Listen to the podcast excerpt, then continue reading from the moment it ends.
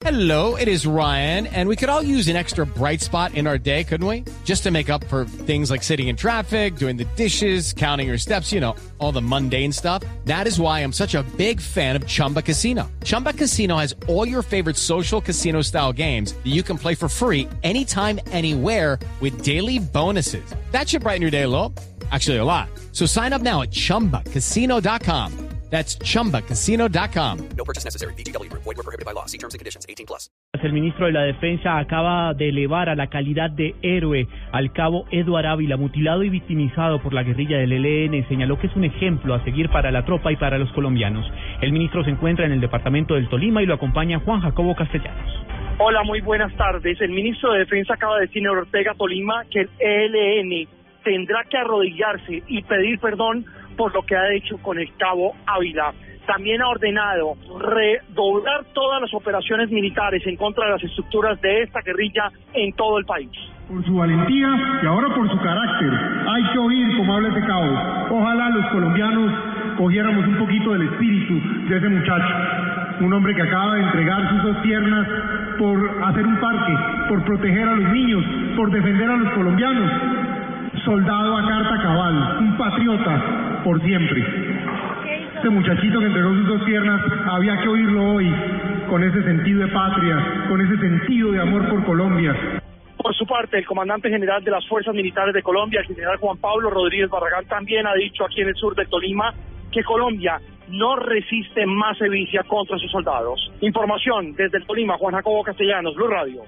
Juan Jacobo, entre tanto, Blue Radio tuvo acceso a un documento de inteligencia militar que muestra la propagación que está teniendo la guerrilla del ELN en la zona del Catatumbo. María Camila. Hola Juan Camilo, Blue Radio conoció un mapa de inteligencia militar que da cuenta del crecimiento y la injerencia de la guerrilla del ELN en la zona del Catatumbo, norte de Santander, en los últimos años. En total son 346 integrantes de esta guerrilla los que están afectando a los municipios como La Gabarra, Tibú, Acarí, Toledo, Ocaña, Convención, Teorama y El Carmen, especialmente en zonas petroleras. Allí también han realizado atentados con artefactos explosivos en contra de varias torres energéticas, afectando así a la población civil y a la fuerza pública. En esta extensa zona, los guerrilleros del ELN se dividen por áreas que hicieron denominar de frontera, de provincia y Magdalena. En la primera hacen presencia 76 subversivos de los frentes Luis Enrique León Guerra, Juan Fernando Porras y Carlos Germán Velasco, que se encuentran en la frontera con Venezuela y pasan constantemente al vecino país. En el área del Magdalena, la cual es liderada por Arias Wilkin, delinquen 87 integrantes de esa guerrilla divididos en los frentes Colectivo Héctor, Camilo Torres, Héroes del Catatumbo y la Comisión Capitán Francisco Bocio, responsable de los últimos hechos macabros en contra del Cabo Ávila. Y finalmente está en el área de provincia, donde hacen presencia los frentes Carlos Armando Cauca, capitán, el comandante Diego y el Efraín Pavón Pavón, uno de los más sanguinarios, conformado por 72 guerrilleros. María Camila Díaz, Blue Radio. El próximo viernes se definirá la medida de aseguramiento en contra de Víctor Maldonado. Por su parte, la Fiscalía confirmó que ya está en trámite su pedido de extradición. Paola Santofimio. Será el próximo viernes 15 de mayo que la juez 11 de control de garantías decidirá si cobija o no con medida de aseguramiento a Víctor Maldonado, investigado por el escándalo del descalabro financiero de Interbolsa. Por su parte, la fiscal delegada Alexandra Ladino reveló que ya está en trámite la petición de extradición, pues los delitos por los cuales se le investiga son graves. Delito supremamente grave, como es la captación masiva, atendiendo el número de víctimas afectadas, son más de 1.200 víctimas, los dineros apropiados, que son más de 64 millones de dólares. La audiencia se suspendió por fallas técnicas en la conexión. Paola Santofimio, Blue Radio.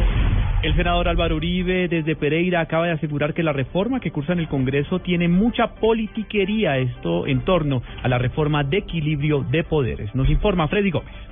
Desde Pereira, el senador Álvaro Uribe Vélez aseguró que no está de acuerdo con la reforma de poderes, que tampoco se debe hacer una constituyente y lo que se necesita es que el gobierno nacional lidere a las fuerzas vivas del país para determinar un proyecto real para presentarse al Senado de la República. No estamos de acuerdo con una constituyente. ¿Por qué? Porque en este momento las circunstancias de La Habana serían un factor de desviación de esa constituyente. Tercero, ¿qué proponemos?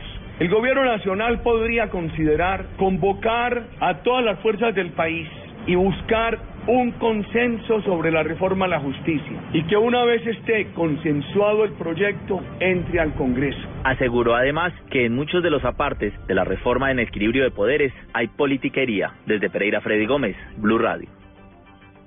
Los patrulleros del caso Merlano anunciaron acciones legales tras la decisión de la institución de la Policía Nacional de retirar del servicio activo a uno de ellos. Nos informa Diana Comas.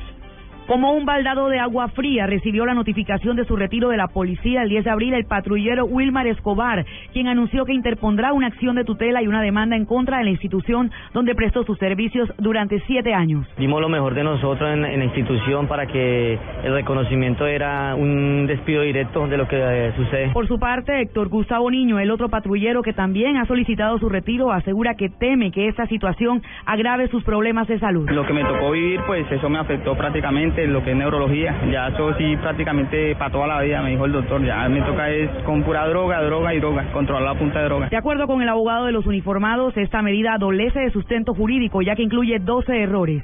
En Barranquilla, Diana Comas, Blue en información del, de Bogotá, les contamos que el Catastro ya entregó las dimensiones para precisamente adelantar el proyecto del metro en la capital del país. Entre tanto, hay una declaración importante por parte del alcalde Gustavo Petro, quien se aparta cada vez más del escándalo de la conejera. Daniela Morales. Juan Camilo, después de que la Fiscalía asegurara que sí hubo daños ambientales en el humedal La Conejera por la construcción Fontanar del Río, el alcalde de Mayor de Bogotá, Gustavo Petro, se lavó las manos y dijo que por eso se había designado un alcalde ad hoc eh, por parte del gobierno nacional, quien era el encargado de determinar si hubo o no daños en este lugar.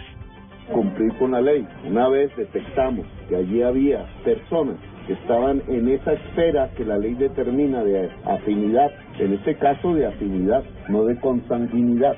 Entonces el alcalde se declaró, pues pidió que se declarara impedido, fue aceptado, nombraron un funcionario diferente como alcalde ad hoc y esas son las decisiones que hay que atender. Además, el alcalde defendió la decisión que tomó el alcalde ad hoc, Gabriel Vallejo, quien funge como ministro de Ambiente, de dar paso abierto a la construcción. Daniela Morales, Blue Radio. El partido político Mira resaltó la capacidad del, del, gobierno nacional de reconocer la libertad de culto en el país, ampliando las religiones a nivel nacional. Simón Salazar.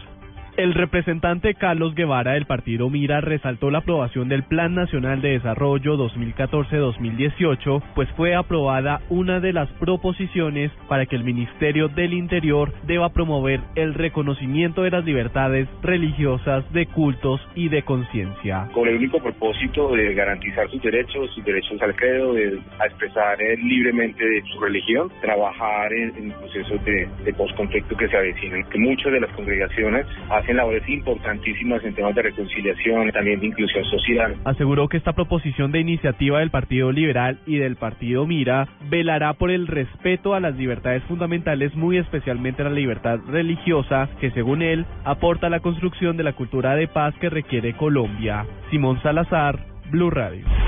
La Policía Metropolitana de Villavicencio recuperó en las últimas horas una millonaria suma de dinero que había sido robada a una persona en el centro de la ciudad. Desde la capital del Meta, Carlos Andrés Pérez. En el centro de Villavicencio, un hombre fue abordado por tres personas que por la modalidad de fleteo le hurtaron 17 millones de pesos producto de algún negocio que minutos antes había realizado esta persona. Gracias a la rápida reacción de las autoridades, los responsables fueron capturados y se recuperó el dinero. Así lo confirmó el coronel John Sepúlveda de la Policía Metropolitana de Villavicencio. El sector del Parque del Hacha, cerca de un casino que se encuentra allí ubicado, un señor eh, tenía en su poder un dinero, el cual eh, lo había utilizado para unos negocios una suma de 17 millones de pesos, donde lo abordan dos sujetos y una dama, lo abordan y le hurtan ese dinero. Las autoridades le hicieron unas recomendaciones a las personas para que a la hora de hacer negocios no transporten estas grandes sumas de dinero y pidan acompañamiento de la policía. Desde Villavicencio, Carlos Andrés Pérez, Blue Radio. En información internacional, un nutrido grupo de venezolanos salió a una de las calles más concurridas de la ciudad de Caracas para exigir una solución al desabastecimiento de anticonceptivos. Desde la capital de Venezuela, Santiago Martínez. Hola, buenas tardes. Los venezolanos protestaron hoy en Caracas ante la falta de medicamentos, específicamente preservativos y anticonceptivos. Los vecinos de diversas parroquias de la capital venezolana exigen una solución al problema y alertan que la situación puede convertirse en un problema de sanidad. Además rechazan la implementación del CIAMET, el nuevo sistema que regulará la compra de medicamentos en farmacias. Carlos Julio Rojas, vocero de este grupo, dijo que la falta de métodos anticonceptivos como pastillas y preservativos puede aumentar el embarazo adolescente y generar un problema de salud pública. Además recordó que la escasez de medicinas también afecta a las personas hipertensas y con enfermedades crónicas. Desde Caracas, Santiago Martínez, Blue Radio.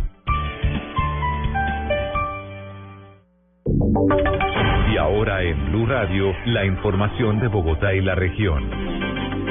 En noticias del centro del país ya se conoció la valoración catastral que se realizará a los predios que se comprarán para el desarrollo del proyecto del metro. Daniela Morales. Juan Camilo Gustavo Marulanda, quien eh, dirige la entidad de catastro, aseguró que el avalúo se hará de manera comercial y no catastral. Esto para poder identificar cuánto cuestan cada uno de los predios y así poder eh, pues concretar buenos precios con los comerciantes y propietarios de estos.